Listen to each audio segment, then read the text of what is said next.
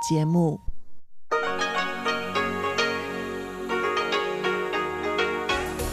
В эфире Международное радио Тайваня.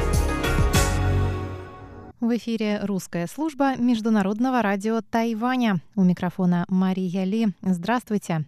Мы начинаем ежедневную программу передач из Китайской Республики. Напомню, что наша программа выходит на коротких волнах на частоте 9490 кГц с 11 до 12 UTC и на частоте 5900 кГц с 17 до 17.30 UTC. Наша получасовая программа состоит сегодня из выпуска новостей вторника, передач «Панорама культурной жизни» с Анной Бабковой и «Учим китайский» с Лилей У. А часовую программу продолжит рубрика «Нота классики», которую ведет Юнна Чень, и повтор воскресного почтового ящика со Светланой Миренковой.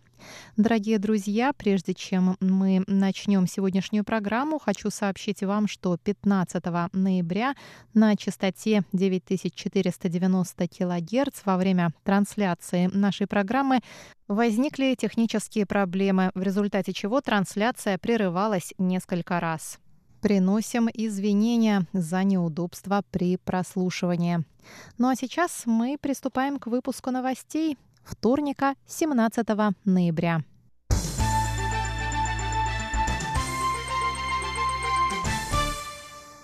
Президент Цай Янвэнь почтила во вторник память пилота ВВС Джу Гуаньмена, погибшего 29 октября в результате крушения истребителя F-5 Tiger.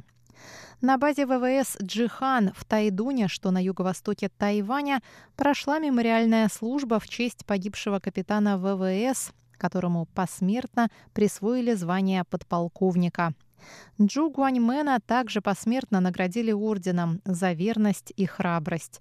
Главнокомандующий ВВС Сюн Хоудзи вручил орден отцу погибшего. Президент Цай Янвэнь отметила преданность пилота своей стране. Она распорядилась оказать его семье посильную помощь.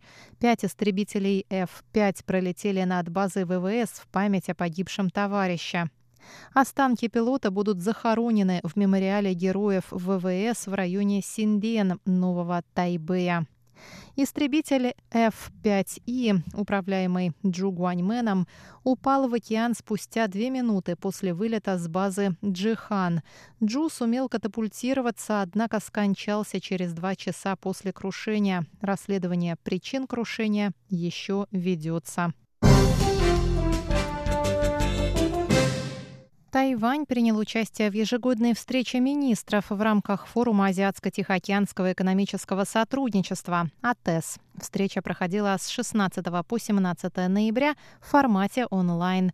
Тайвань представляли председатель Совета национального развития Гун Мин Синь и старший представитель отдела торгово-экономических переговоров исполнительного юаня государственный министр Дэн Джень Джун. В ходе встречи Дэн отметил, что Тайвань продемонстрировал отличные успехи в борьбе с пандемией и в экономической сфере. Он сказал, что более 13 миллионам человек и 120 предприятиям Тайваня была оказана экономическая помощь. Данные меры не только помогли экономически уязвимым малым и средним предприятиям, но и способствовали росту ВВП, составившему 3,33% в третьем квартале этого года. Теперь Тайвань готов к оказанию помощи экономикам-участницам АТЭС за счет поставки медицинского оборудования и материалов на внешние рынки. Гун Мин Синь отметил важность использования цифровых технологий в борьбе с пандемией. Он заявил, что своевременное объединение достижений в сфере цифровых технологий с системой здравоохранения стало определяющим фактором в успехе Тайваня в сдерживании эпидемической ситуации в стране. Мы готовы делать еще больший вклад в борьбу международного сообщества с пандемией и мировое здравоохранение, особенно в том, что касается цифрового здравоохранения. Мы также надеемся на совместную работу со странами-участницами, разделяющими наши взгляды на благо Азиатско-Тихоокеанского региона, сказал Гун Минсинь. Премьер исполнительного юаня Су Джинчан заявил 17 ноября, что правительство и предприниматели Тайваня готовы к вызовам, связанным с подписанием соглашения о создании регионального всеобъемлющего экономического партнерства. Соглашение было подписано в воскресенье 15 странами в Ханое. К подписанию не были приглашены США и Тайвань. Су Джинчан отметил, что за последние 10 лет, в ходе которых велись переговоры о подписании соглашения, правительство успело подготовить необходимые экономические меры, и многие тайваньские компании успешно разработали стратегии по выходу на рынки стран-участниц. Также более 70% экспорта Тайваня в страны, подписавшие соглашение, составляет электроника, которая и так не облагается пошлиной. Су Джинчан заявил, что создание нового экономического партнерства в Азиатско-Тихоокеанском регионе лишь подчеркнуло важность дальнейшего развития экономических отношений между Тайванем и США. Почему мы постоянно укрепляем торговые отношения между Тайванем и США? Торговый оборот между двумя странами уже достиг 2 триллионов 430 миллиардов новых тайваньских долларов, в то время как американские инвестиции в Тайвань составляют более 700 миллиардов. Нам необходимо развивать план торговой стратегии, и выход Тайваня на мировые рынки является самой лучшей стратегией для страны сказал премьер. Министр иностранных дел Тайваня Джозеф У принял участие в третьей конференции на министерском уровне по продвижению свободы религиозных верований. Конференция, инициированная Госдепартаментом США и организованная Министерством иностранных дел Польши, проходит 16 и 17 ноября в режиме онлайн. Министерство иностранных дел сообщило, что глава ведомства Джозеф У записал видеообращение к участникам конференции. Он рассказал о решимости Тайваня работать вместе с международным сообществом в деле продвижения свободы религиозных верований и о намерении Министерства иностранных дел Тайваня провести в 2021 году региональный форум, посвященный защите свободы религий.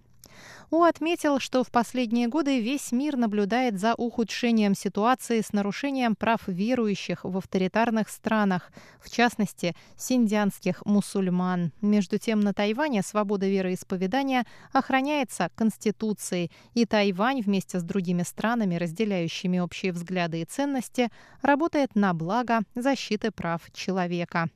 Выпуск новостей вторника подготовила и провела Мария Ли. Thank you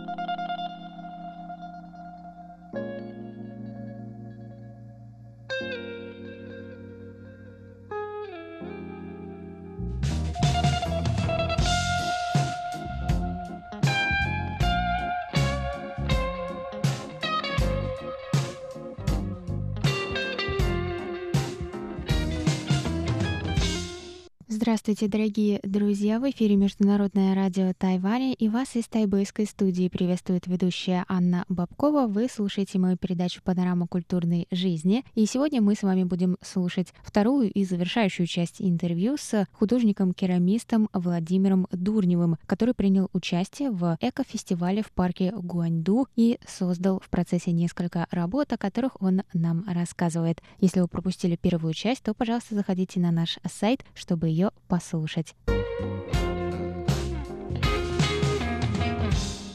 Как думаете, отличается то, как вы увидели эту память, то, какие изображения вы бы выбрали, отличается ли это от того, как это сделал бы тайванец? То есть вы как э, иностранец, работая с этим?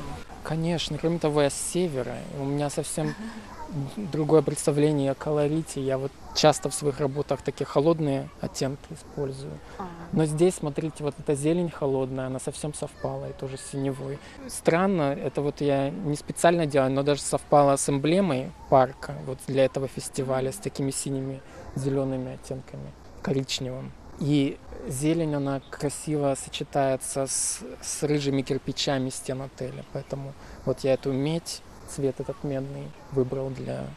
Я даже некоторые надписи, которые вот с архивных да. фотографий нашел, как, как там выглядела табличка с надписью Гуанду, да. э, с направлениями, сколько там километров до Джуэй. Да. Вот э, здесь в парке плитки с таким немножко размытым изображением. На отеле там более четко можно прочитать все эти надписи. А вот как вы выбрали, какие из них будут здесь, а какие в отеле?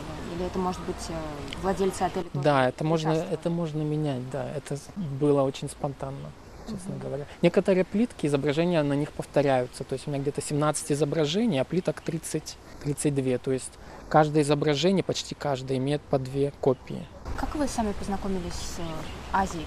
Когда вы приехали на Тайвань? А, я первый раз я приехал, наверное, лет пять назад, угу. как турист. Я приезжал каждый год где-то на, две недели, на два месяца иногда, потому что у меня длинный отпуск. Я в России работаю преподавателем, я преподаю керамику в университете. И на третий раз я задумался, что я, наверное, хочу приехать пожить здесь. И к тому времени у меня уже завелись знакомства, я узнал много здесь художников, керамистов. И мне показалось, что у меня какие-то возможности здесь появятся, и мне хочется что-то поменять, потому что я 11 лет преподавал, а спустя 10 лет уже уже, хочется что-то поменять. Там, пока я еще молодой, пока еще не, не в том возрасте, что уже поздно будет куда-то двигаться. Вот. Я решил приехать на Тайвань и попробовать. А об этом фестивале я узнал от одного из профессоров в моем университете, где я учусь. Вот в группе в Фейсбуке она э, написала, что вот есть open call, что можно отправить заявки. Я посмотрел на этот проект и понял, что это для меня, мне подходит. Я в подобных участвовал в Финляндии, в Словакии, в разных странах и в России в подобных проектах, которые работают со средой, не только вот как в студии, в мастерской, как студийный художник. И меня всегда такие проекты привлекают, потому что они, как правило, сложны, но удовольствие от результата, оно больше. Ты как бы себя борешь каждый раз. У вас ведь была выставка. Да, это была выставка в моем университете. Я учусь на программе, связанной с современным искусством и кураторством. То есть я не занимаюсь керамикой на своей учебе, но я попросил профессоров, которые преподают керамику, как, как только приехал, я с ними сразу, конечно, познакомился. И они мне э, разрешили работать в мастерской и дали мне даже рабочее место со столом, с полками, с возможностью использовать печь, глину. Я активно работал помимо учебы. И сделал сделала так много изделий, что профессор по керамике, он сказал, все, нужно делать выставку. Назначил мне дату, и мне уже не было возможности отвертеться, поэтому я сделал выставку персональную в галерее нашего университета. Она, к сожалению, не очень долго продлилась, но это такие условия этой галереи университетской. То есть все работы, которые вы там выставляли, были созданы уже на Тайване? Да. А вы заметили какие-то изменения в своем творчестве после того, как вы приехали на Тайвань? Вот вы раньше занимались керамикой и сейчас. Вот как это? Конечно, потому что в своей мастерской родной в России я все знаю, все материалы знаю, знаю, какой результат меня ждет.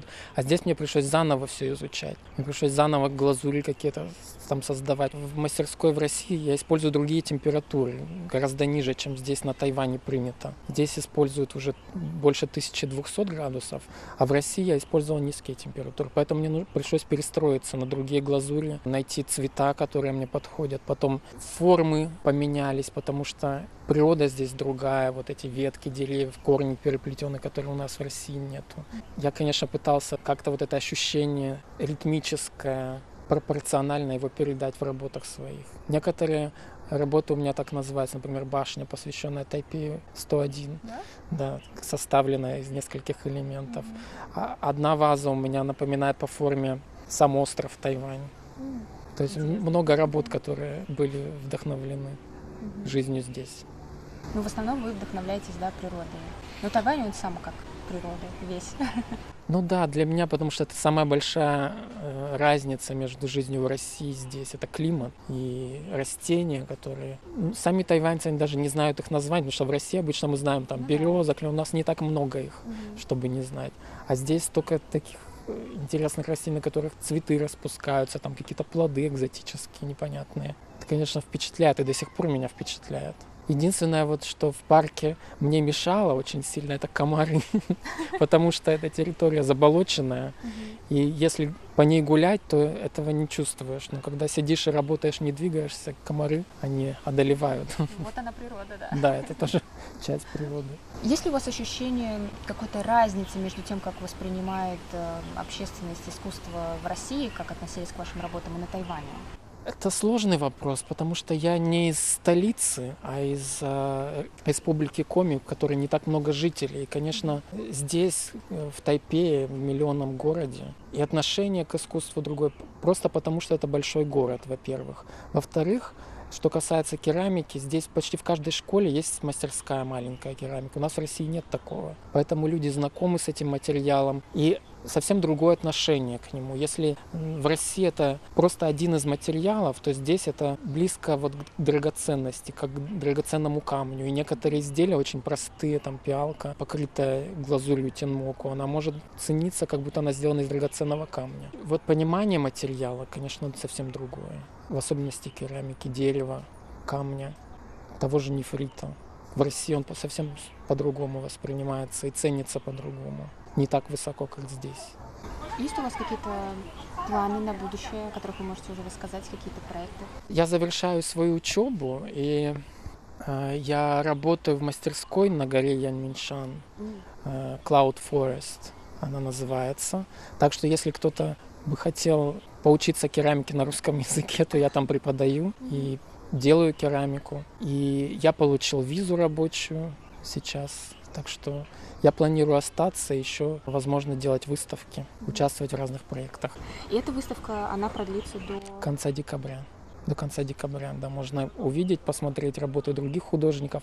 Но а инсталляция на стенах отеля, она вот нужно спросить куратора. Я думаю, что она останется дольше, ее можно э, совершенно свободно посетить. Если в парк вход платный, то к отелю можно подойти в любое время.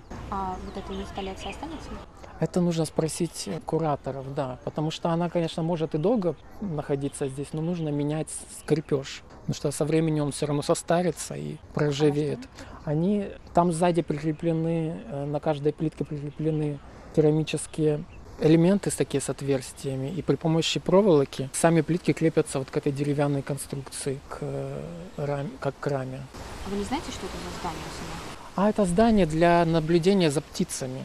То есть туда можно войти внутрь, и там есть такие окошки, в которые можно либо в бинокль, ну, либо просто невооруженным глазом наблюдать за птицами. К сожалению, сейчас вот та территория немножко заросла, ее нужно подстричь, поэтому не, не видно водоема. А так там птицы обычно находятся. Чтобы их не пугать, можно вот из, этой, из этого домика за ними подглядывать. Спасибо огромное, Владимир. Надеюсь, мы с вами увидимся тогда еще на ваших других выставках. Пожалуйста, я буду рад. Фестиваль продлится в парке Гуанду до 31 декабря 2020 года. Вход в парк — 30 новых тайваньских долларов. Это была передача «Панорама культурной жизни» на волнах МРТ. У микрофона была ведущая Анна Бабкова. До новых встреч! 你好吗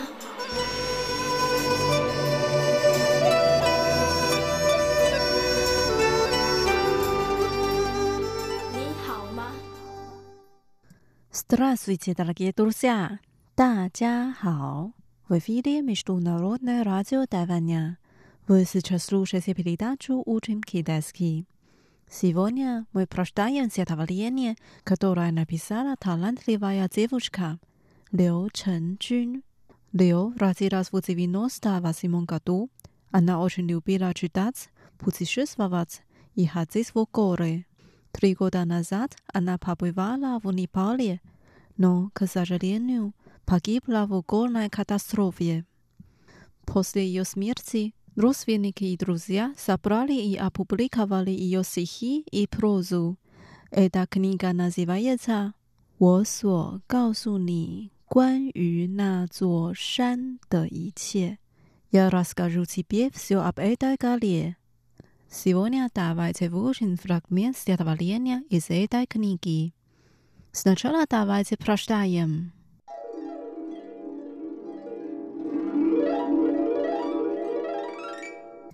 Я предсказываю твою смерть. 我预测你的死亡 и представляю, что ты идешь в далекие края. 想象你 到远方 vudalikye votropika 在远方热带地区 this week's our calling sixty five year Vazin Uzil 你用树根为每棵树打了一个结 Nolis paprix nemu prostalis 森林却仍然只是森林。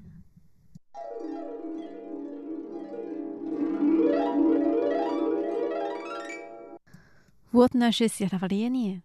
Теперь давайте разучим отдельные фразы и слова. Первая фраза. Я предсказываю твою смерть.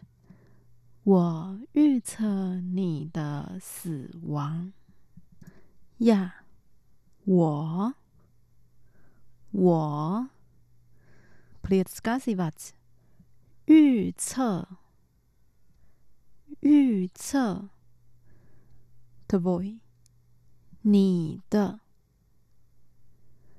你的 s m i r t s 死亡。死亡。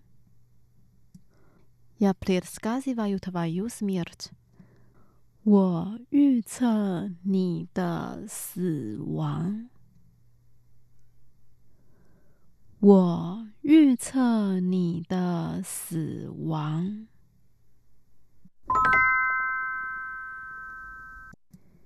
Вторая фраза. И представляю, что ты идешь в далекие края. 想象你到远方。Please stop that。想象。想象。对。你。你。W K K Raya。远方。远方。It'sive W K K Raya。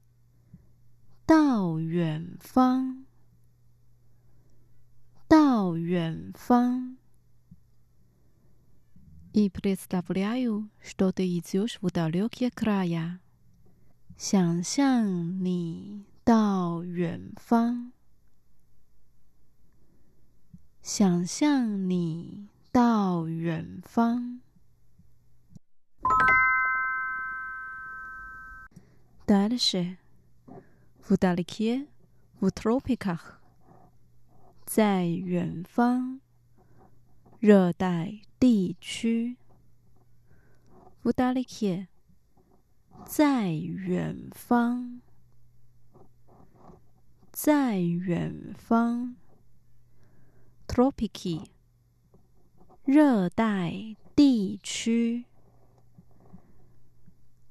热带地区。Вдалеке, в тропиках，在远方，热带地区，在远方，热带地区。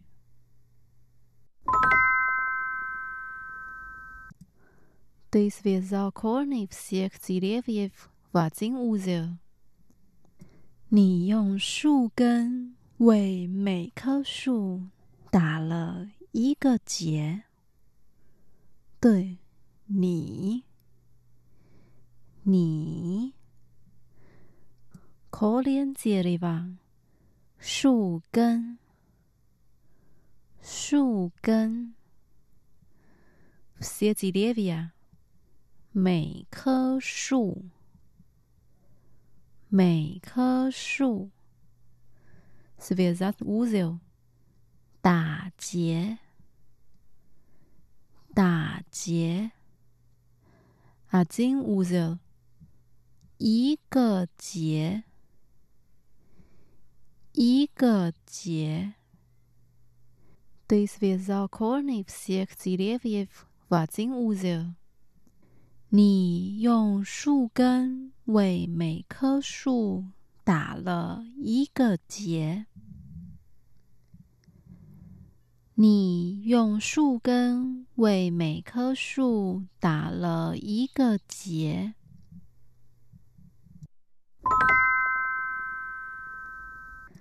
Последняя фраза. но лес по-прежнему просто лес，森林却仍然只是森林。 this。森林。森林。no。雀雀。population name。仍然。仍然。prostate。只是。只是。，no less по-прежнему просто less，森林却仍然只是森林，森林却仍然只是森林。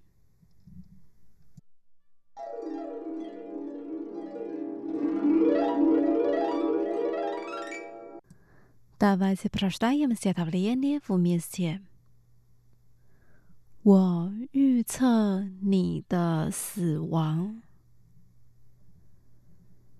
想象你到远方，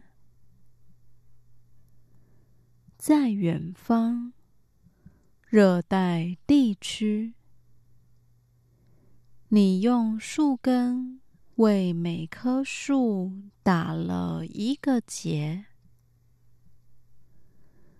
森林却仍然只是森林。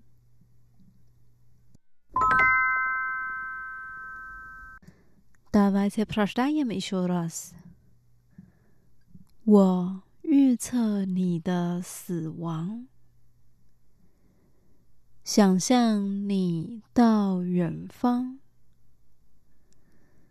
在远方热带地区， 你用树根为每棵树打了一个结，森林却仍然只是森林。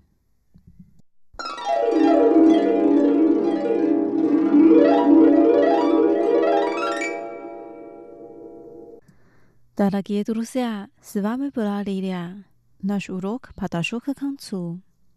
Давайте встретимся через неделю в передаче «Учим китайский». Желаю вам хорошего настроения. Пока. 再见。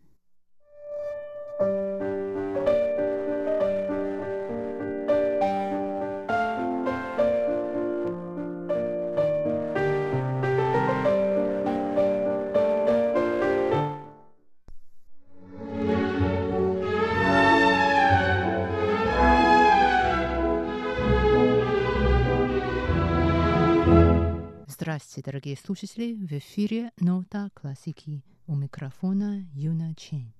Сегодня вашему вниманию предлагается запись Пятой симфонии Чайковского в исполнении Тайбейского филармонического оркестра под управлением американского дирижера Хенри Мейзер который был главным дирижером и художественным руководителем этого оркестра в период с 1985 года по 2001 год. Он скончался в 2002 году в Тайбе, но память о нем до сих пор берегут любители музыки и бывшие коллеги на Тайване.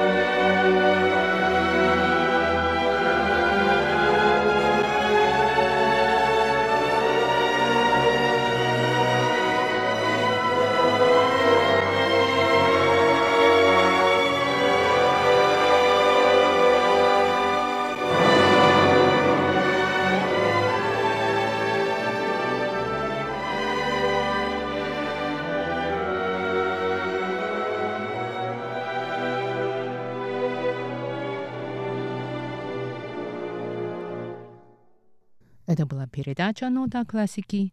До новой встречи в эфире. Всего доброго.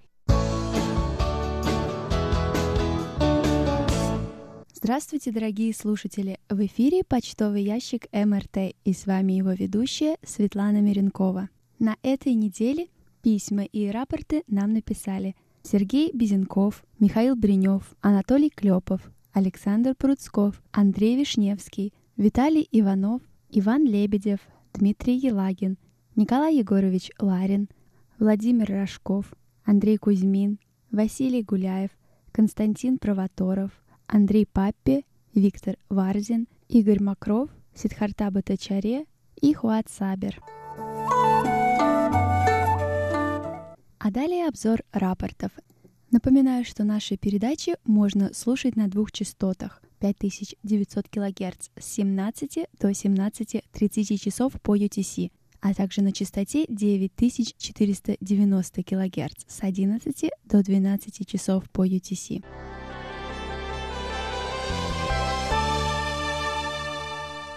Наш постоянный слушатель и монитор Николай Егорович Ларин из Подмосковья слушал частоту 5900 кГц 7 и 8 ноября с 17 до 17.30 часов по UTC. Он сообщает, что 7 ноября прием был хороший по шкале СИНПО на 4-5-4-5-4.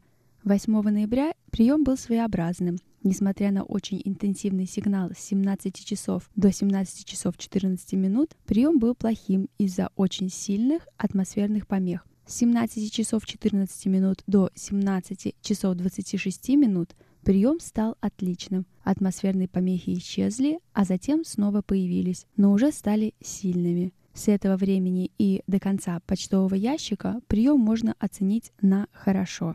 В Москве со 2 по 8 ноября частоту 5900 кГц слушал Анатолий Клепов. Он сообщает, что в эти дни слышимость была стабильно хорошая. 5 ноября по шкале Синпо он поставил 4-5-4-4-4. Во все остальные дни по шкале Синпо его оценки 4-5-4-5-4. Дмитрий Елагин из Саратова слушал частоту 5900 кГц 8 ноября – с 17.00 до 17.30 часов по UTC. Он пишет, что, к сожалению, в этот день был сильный импульсный треск на диапазоне. При замираниях сигнала было много шума. В 17 часов 22 минуты сигнал начал тонуть в шумах. Иногда речь была неразборчива. И его оценки по шкале Синпо в этот день 4-5-3-3-4. Андрей Кузьмин из города Задонск Липинской области слушал частоту 5900 кГц 6 ноября с 17.01 до 17.20 часов по UTC.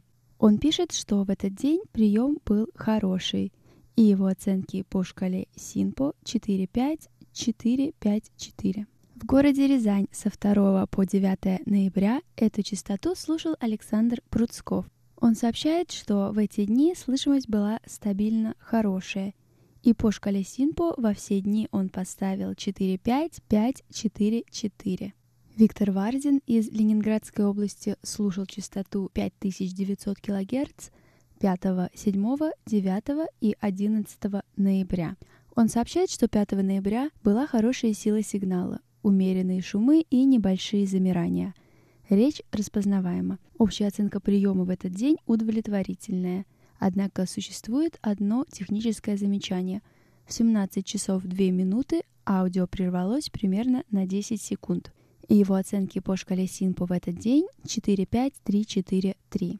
7 ноября сила сигнала была также хорошая. Присутствовали небольшие шумы и небольшие замирания. Общая оценка «хорошо» и оценка по шкале СИНПО 4-5-4-4-4. 9 ноября сила сигнала была среднего качества, присутствовали шумы и небольшие замирания. Оценка приема удовлетворительная, и по шкале СИНПО 9 ноября он поставил 3-5-3-4-3. 11 ноября сила сигнала была хорошая, присутствовали небольшие шумы и небольшие замирания. Оценка приема «хорошо», и по шкале СИНПО его оценка 4-5-4-4-4. Игорь Макров из города Десногорск Смоленской области слушал частоту 5900 кГц 6 и 11 ноября с 17 до 17.30 часов по UTC. Он сообщает, что в эти дни слышимость была отличная, и по шкале СИН по его оценке все пятерки. В городе Томск 6 ноября в 17.00 на частоту 5900 кГц настроился Андрей Папи. Он сообщает, что в этот день сигнал МРТ не прослушивался, и его оценки по шкале СИНПО 15441.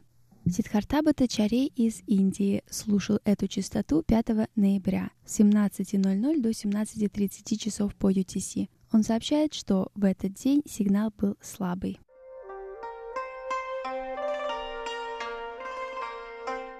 Хазарин Джунеп из Индонезии слушал частоту 9490 кГц 11 ноября с 11 до 11.30 часов по UTC. Он сообщает, что качество сигнала в этот день было очень плохое, и его оценки по шкале Синпо 32222. Владимир Рожков из города Канск Красноярского края слушал частоту 9490 кГц 5 ноября – с 11 до 11.30 часов по UTC.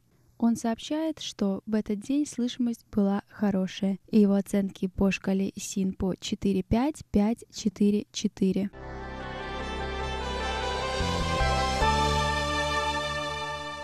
На этой неделе темой воскресного шоу стал день онлайн-шоппинга 11 ноября. Однако в Азии 11 ноября отмечают еще один праздник, если его так можно назвать. 11 ноября — это день четырех единиц, и в Азии, в частности в Японии и в Корее, отмечают день Покки. Поки — это палочки, покрытые шоколадом. В 1963 году компания Изаки Глинка создала прец — хлебные палочки для перекуса — Три года спустя, в 1966 году, компания Глинка решила добавить шоколад, чтобы получился новый вид палочек. А в 1983 южнокорейская пищевая компания Lotte запустила идентичный продукт под названием Пейпера. Примерно 10 лет спустя появился праздник под названием День Пейпера. 11 ноября в Южной Корее начали обмениваться этими палочками. Таким образом появился своего рода осенний день Святого Валентина. Существует история о том, что две корейские школьницы начали эту традицию. 11 ноября 1994 года они ели эти палочки Пейпера в надежде стать высокими и худыми – они считали, что если в день, когда даты похожи на эти палочки, их есть, то они помогут им стать такими же худыми, как и эти палочки. Эта история распространилась по всей Корее, и многие вслед за этими девочками стали их есть в этот день. В 1997 году компания Lotte решила извлечь выгоду из этой популярности и начала официально продвигать День Пеппера – Праздник стал настолько популярным, что к 2012 году компания получала 50% от суммы своих ежегодных доходов в этот день. Несмотря на то, что Поки был оригинальным продуктом, он не имел особой популярности среди японцев. И тогда японская компания Глинка решила развернуть рекламу 11 ноября и рассказать всем, что это день Поки. Они сделали это в 1999 году. Этот год был выбран не случайно. 1999 год — это 11 год эры Хэйсэй по японскому календарю. Таким образом, 11 ноября 1999 года в Японии было днем 6 единиц. 11, 11, 11. Компания Глинка сделала все возможное, чтобы укоренить День Поки в Японии. И сейчас каждый год японцы отмечают этот день. В этот день проводятся различные рекламные кампании, устраиваются конкурсы и разные мероприятия. Между прочим, сейчас японские палочки поки, а также корейские пейпера можно купить даже у нас в России. Дорогие слушатели, а у меня на этой неделе все. Напоминаю, пишите ваши письма и рапорты на наш электронный адрес russsobaka.rti.org.tw. Заходите на наш веб-сайт ru.rti.org.tw, Участвуйте в вопросах и пишите комментарии на наших страницах в социальных сетях Facebook и ВКонтакте. С вами была ведущая Светлана Миренкова. До встречи на следующей неделе.